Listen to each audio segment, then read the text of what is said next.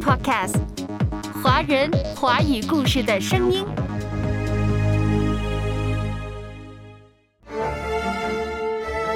阅读的命运不可能仅仅取决于一项新的媒体技术的影响，读者也不需要预先警告。读者不都是小孩子，他们拥有对阅读的判断能力。阅读开阔视野，豁达心胸。阅读寻到来处，明白归途。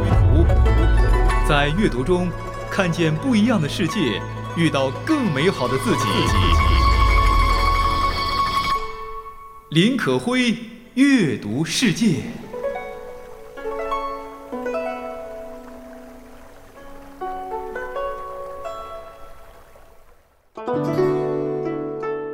嘿，你好吗？我是可辉。不知道在人的气质当中，你最喜欢哪种气质的人呢？对我而言，书卷气的人是最有吸引力的。提到书卷气，可会想到有本书中有这样一段话，说一项研究指出，商人和中产阶级已经意识到，书卷气是一条用来炫耀。并展示那种越来越同他们高贵的社会地位有关联的优雅的有效途径，并且因而能为他们赢得那种难以凭借赤裸裸的财富而赢得的社会认可。出自英国著名的社会学家弗兰克·弗里迪的新书《阅读的力量：从苏格拉底到推特》。由北京大学出版社于二零二零年十一月出版，翻译者是徐涛、李思凡。不管你同不同意弗兰克·弗里迪的说法，关于阅读的力量，还是有很多人认可的。不管时代发展到了什么样的地步，阅读从来都拥有着不可替代的地位。在这本书中还有一段话。在今天这个容易分心的时代，深度阅读日渐式微，人们在阅读严肃作品时面临着非同寻常的困难。他们甚至找不到一种适当的语言来表达阅读的价值。你觉得呢？今天的阅读给你留下的印象是什么呢？你喜欢阅读吗？今天阅读世界可会推荐给大家的就是。弗兰克·弗里迪的书《阅读的力量：从苏格拉底到推特》这本书是弗兰克的代表作，是西方阅读文化领域的里程碑式的著作。同时呢，这本书也切中了当下阅读文化的困境。这本书也入选中国教育报2020年度教师喜爱的一百本书的 TOP 十。阅读的力量，从苏格拉底到推特。今天为什么要读这本书？因为可会也越来越多地发现了，在今天这样一个科技发达的互联网时代，人们都普遍地存在着一种对阅读的担忧，也就是网络会导致阅读产生危机。通常的表述是，阅读在网络时代呈现的是碎片化的、低质化的。甚至很多人根本就不再阅读了。一份公众读写状况的报告这样断言说：，当代的成年人已经没有能力进行真正的阅读。诚然，在这个被一百四十字以内的微博、微信段子、表情包，或者是几分钟之内的短视频围绕的社交网络时代，大家对于沉浸式的阅读的接受度。似乎真的是越来越低了。当我们打开一些公众号的时候，会看到各种各样的表情包、图片等等，似乎不在文章里加几个表情包都不好意思说自己是做自媒体的。还有很多人认为太长的文章不想看，字太多看着费眼，你直接说结果，别那么多啰嗦。对于阅读的这样的声音似乎遍地都是。互联网和社交网络的冲击，真的让读者失去了阅读能力吗？阅读的力量，从苏格拉底到推特这本书中就特别提到，阅读的命运不可能仅仅取决于一项新的媒体技术的影响，读者也不需要预先警告，读者不都是小孩子，他们拥有对阅读的判断能力。当我们谈论互联网等新媒体技术对阅读造成的影响时，我们到底在谈论什么呢？无非是信息过量、媒体干扰和注意力缺乏等等。其实这根本不是什么新鲜话题，而是老调重弹。在历史长河中，每当有新兴媒介产生的时候，都会有人喊着“书籍已死，阅读终结”。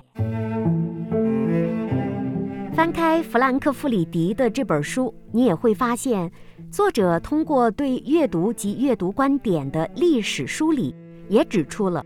事实上，类似的担忧和争论古已有之，从未平息，只是随着时代场景的变化而变换形式罢了。所以说，阅读和深度阅读以及阅读有没有消失这个问题，是一个历史性的问题了。在这本书中。弗兰克·弗里迪通过全面梳理苏格拉底时代到当代的数百位西方重要思想家他们有关阅读和读写能力的经典论述，从中提炼出了一系列极具代表性和影响力的观点，并且在具体分析他们各自的文化根源、理论特征及其内在张力和分歧焦点的同时，系统地考察了阅读和读写能力之间的关系。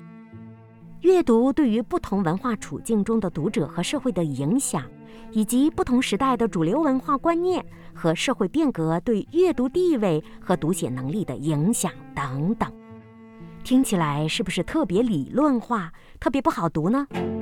其实还真不是，听起来似乎枯燥无味，其实作者文笔非常的流畅，整本书既充满了历史感。又极其具有现实的关怀感，并且意旨深远，真的不难读。同时呢，它还有志于让我们思考阅读的力量以及探索阅读的艺术。说到底，是在研究阅读的力量怎么样被激发起来，怎样读能读到更多的东西，怎样读最有趣，怎样读才能做一个有书卷气的人呢？比如说，本书的第七章就很有意思。第七章是阅读的复杂化。作者引用了英国作家、神学家萨穆尔·克勒律治所强调的天才同广大底层民众之间的差异，由此将读者分成了四个层次。第一个层次是海绵类的，他们接受自己所读到的一切，又几乎原封不动地将其返还回去。充其量只是让自己受到一点点的污染而已，这是海绵类的读者特点。第二个是沙，他们为打发时间而读完一本书，到头来就好像是沙子被水冲了一样，什么也没留得下。第三类是过滤袋，他们从自己阅读的东西中仅仅留下了一点儿点儿的残渣。其他的东西似乎都被过滤掉了。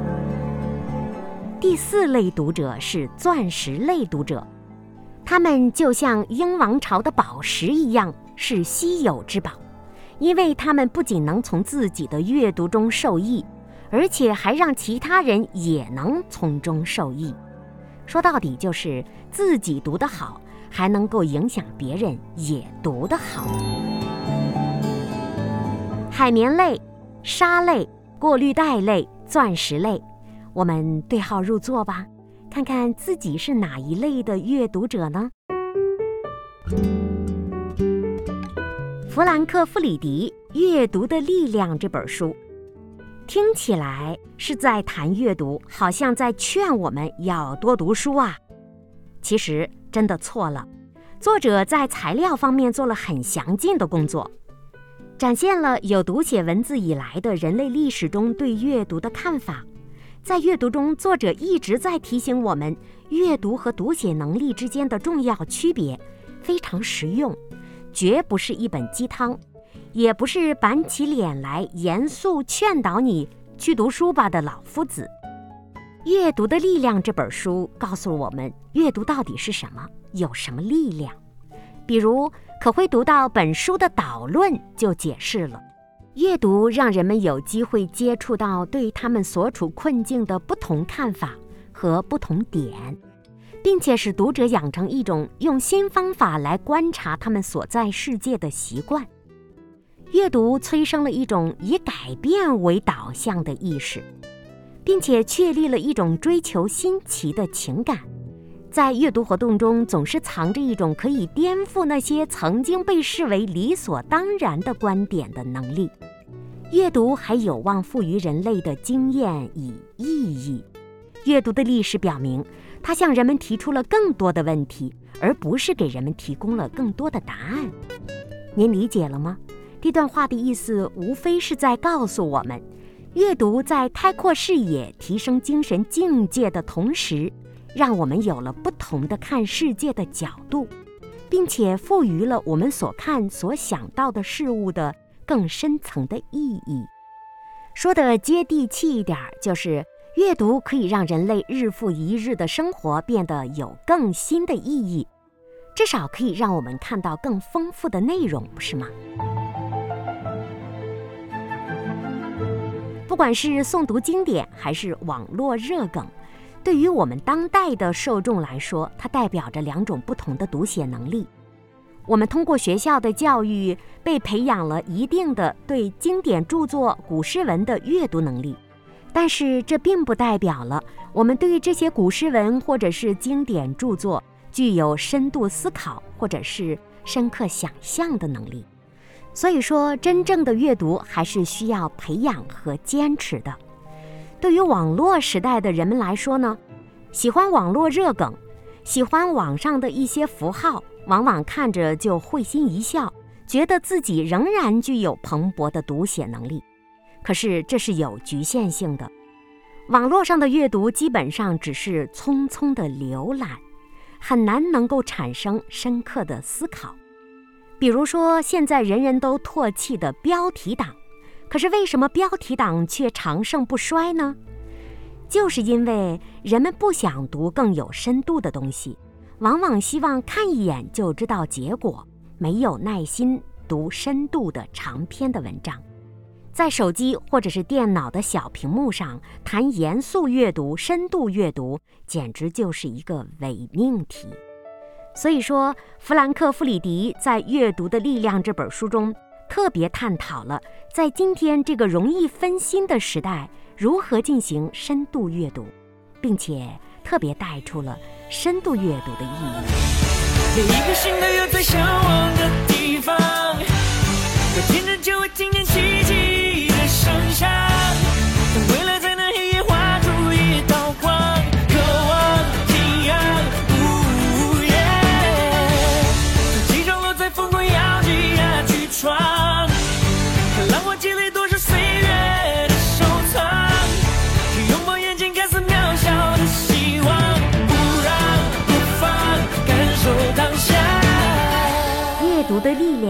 从苏格拉底到推特，英国著名社会学家弗兰克·弗里迪的新书。我是主持人郝辉。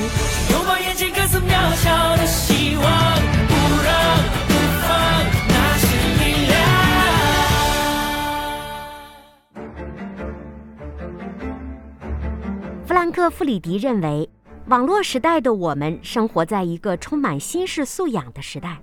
对受到技术的影响存在着矛盾的想法。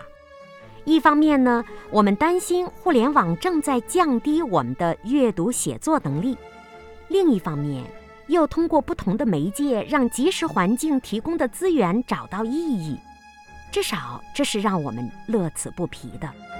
这让可会想到了另一本书《童年的消逝》。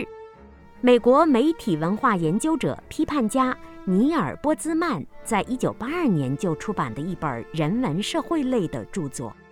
一九八二年，他就提出了，在成人和儿童共同成为电视观众的文化里，人们的阅读变得越来越幼稚，越来越肤浅，呈现了弱智文化的态系。人类的文化精神随着越来越多的看电视、少阅读而逐渐的枯萎，甚至这位作家还担心到，越来越多的媒体让孩子们、成年人们的读写能力会渐渐消失，甚至教育也帮不上忙，最终阅读的力量会消亡。一九八二年的话题用在今天仍然不过时。回到《阅读的力量》这本书中。弗兰克·弗里迪何尝没有这样的警觉呢？所以他特别提倡，阅读要真正的阅读，而真正的阅读具有我们想象不到的力量。阅读世界从二零二零年十月开播以来，一直在坚持不懈地跟听众朋友们探讨着阅读的话题。可会非常喜欢阅读。也喜欢跟喜欢阅读的人一同谈谈阅读，那从来没有说过“读”这个字儿到底是什么意思。这一次读弗兰克·弗里迪的《阅读的力量》，让我生发了去查一查“读”在中国古典文化当中代表着什么。可会找到了《词源》一书，找到了“读”这个字儿在词源中它的第一层意思是诵读和研读。最早出自儒家的《孟子》之书，《孟子》中有万章句下，其中有一段话特别探讨到了读。孟子谓万章曰：“一乡之善事，斯有一乡之善事；一国之善事，斯有一国之善事；天下之善事，斯有天下之善事。”已有天下之善事为未足，又上论古之人，诵其诗，读其书，不知其人可乎？是以论其事也，是上有也。我相信您一定没听懂是什么意思，可会也读起来似是而非。于是乎查了查这段古文的意思，孟子他老人家告诉万章。一个乡里的很好的读书人，他就想跟整个乡里的很好的读书人交朋友，互相合作。这样，一个国家的爱读书的人就会跟整个国家里喜欢读书的人做朋友，相互合作。由此，一个天下的爱读书的人就跟整个天下爱读书的人互相合作了。这样下来，整个国家、整个天下将变得与众不同了。如果认为全天下的读书人互相合作还不够，又可以上诉谈古论今的人物，吟诵他们的诗，研读他们的书，而不了解他们的为人，可以吗？所以说要讨论他们的那个时代，这样我们就可以通过读书上接古人，与古人谈天说智了。如此下来，人人都爱读书，那整个天下的人都爱阅读，都有智慧了。岂不妙哉？这是可辉的理解。想想儒家的孟子，他老人家是特别提倡诵读、研读、深刻阅读，可以带来更多的智慧。大到治理天下，小到做人立事，都可以因为读而有着不同的样式。所以说，孟子的这段话跟今天弗兰克·弗里迪的这本书的题目是多么的切合啊！阅读充满了力量，您觉得呢？对了，这本书当中还特别提到了西方一位重要先贤读的经历，他就是奥古斯丁。奥古斯丁的忏悔录中贯穿着一个不断重复的信念，即相信人们可以通过阅读正确的书籍发现真理。这段话出自。弗兰克·弗里迪《阅读的力量》这本书，在本书中，他特别梳理了奥古斯丁通过阅读改变命运的故事。奥古斯丁展示了自己通过阅读而完成的拯救之旅，并且由此揭示了自己从罪人转变为圣徒的个人经历。可见，阅读真的是太有力量了，把一个罪人变成了一个圣人。奥古斯丁的故事可会在这里想跟大家复习一下，相信很多人可以通过网络找到。古罗马的著名神学家奥古斯丁在他的自传体著作《忏悔录》中提到：“拿起来读吧。”这句话让他的生命幡然醒悟。这个故事基本上是世人皆知的。奥古斯丁并非一出生就是一个教徒。十三岁的时候，他学习雄辩术；十七岁赴迦太基学习修辞学。同时呢，他还跟一位社会阶层低于他的女性结婚了。准确来说，就是十七岁的他纳了一位女性为妾。还不是正式的结婚，十八岁就生有一子。青少年时期的奥古斯丁才华横溢，但是放荡不羁。用他自己的话来说，那就是一个罪人。这样一个罪人，却通过阅读转变成了圣徒。太期待知道他后来怎样发展了。十九岁那年，奥古斯丁接受了古罗马著名的政治家、哲学家西塞罗的影响。引发他追求智慧和真理之心，旋即他接受了摩尼教善恶二元论的信仰。二十二岁，他在迦太基教授雄辩；二十六岁，写了第一本的论文《美与均衡》。二十九岁，奥古斯丁与摩尼教祭司做神学思辨，他发现这个祭司只有口才，没有学问，无法解答他的问题。后来，他受到了新柏拉图主义鼻祖普罗提诺之影响，而放弃了摩尼教。您听到了吧？从十八岁到二十九岁，他从来没有停止过阅读。能改变生命的，能拯救生命的，翻天覆地的生命，义无反顾的生命。每天用声音讲出生命的故事，源源不绝。So Podcast，华人华语故事的声音。到三十岁那年，奥古斯丁遇到了一个重要的人物——米兰的主教安博罗修。他跟这位大师学习天主教的信仰和神学，并且。在这一年，他的思想得到了巨大的转变。他跟同居了十多年的情人分手了，与小他十八岁的少女旋即订婚。在研究了各种宗教和哲学之后，他有心信奉天主教。他觉得天主教才是能够提供给他真理的。三十二岁，他的生命有了悔悟；三十三岁，他接受了洗礼。在他的著名的代表作《忏悔录》一书中，他描绘了自己如何在内心挣扎到极点时，突然受到了天主的引导。于是他克服了心中犹豫不决的决心，决定洗礼。当年是公元382年，在奥古斯丁生命转变当中，书籍扮演着极其重要的角色。他读了无数本书。但是真正找到智慧的，还是在主的引领之下。同时，在奥古斯丁生命中有两个重要的人物，可谓是人生之贵人，深深地影响了他的生命转变。一位就是他的母亲莫妮卡，他的母亲是一位虔诚的教徒，为了他能够信主，虔诚地祷告了三十多年。另一位就是刚才说到的米兰主教安博罗修。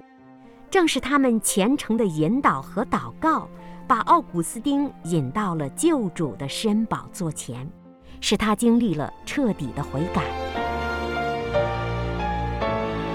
在《忏悔录》中有这样一段生动的记载，说有一天，奥古斯丁在米兰寓所的花园中散步，这个时候他突然回头，心灵里在呼喊着：“我要等到什么时候呢？”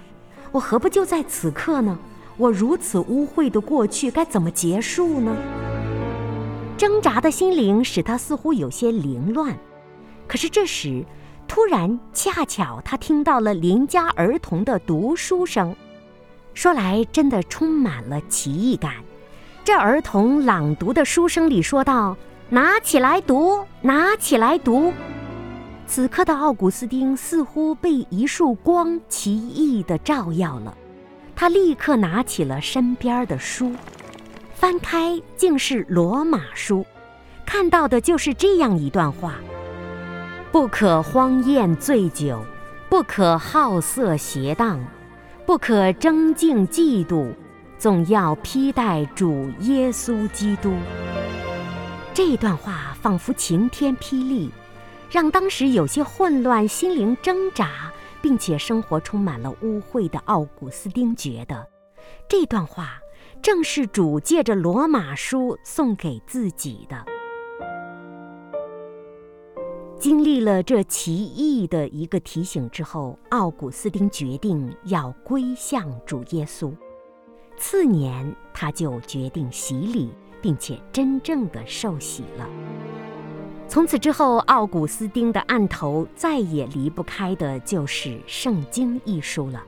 他的阅读来到了真正的智慧之书、书中之书《圣经》。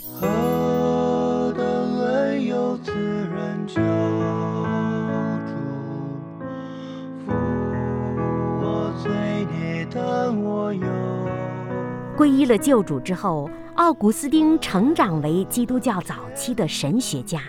也成为教会著名的神父和教会的博士。奥古斯丁的影响可以说，他不仅影响了西方基督教教会和西方哲学的发展，他甚至间接影响了整个西方教会和整个西方社会的发展。奥古斯丁的影响巨大，给他巨大影响的是来自于他阅读的书籍。尤其是给他带来真正智慧的属灵的阅读。从此之后，奥古斯丁写了许多著名的书，《上帝之城》《基督教要旨》《忏悔录》等等。奥古斯丁对于信仰和信任的肯定，就是因为他将阅读定义为一种基本的精神追求。对于文本进行技术性的解读，读者只能够达到有限的领悟。只有在阅读当中让精神参与其中，读者才能领悟到更深刻的真理。这是奥古斯丁对阅读的深刻感悟。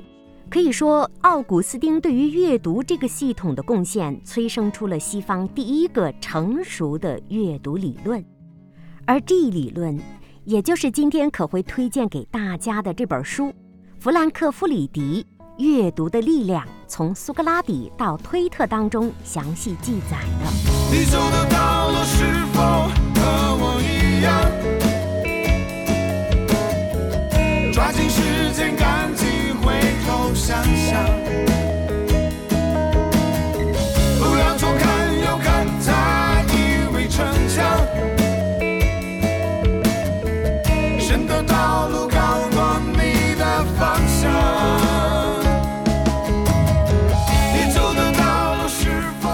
读的力量，从苏格拉底到推特，可谓是西方阅读理论领域的里程碑式的经典，而且切中了当下阅读的困境。作者既梳理了历史，又把关注的焦点对准了当下，对于当代阅读文化当中各种贬低阅读、忽略阅读、功利主义阅读观进行了深刻的批判。同时，作者提出了一个洞见。以寻求真理和意义为指挥，拥有改造人类意识和世界的伟大力量，这才是真正的阅读。送给你《阅读的力量》这本书，我是可辉，下期再会。有一天，上帝对我说：“回到他的身旁，他的道路就是天堂。”神经告诉我真理和我活着的真相，不再迷惑，不再彷徨。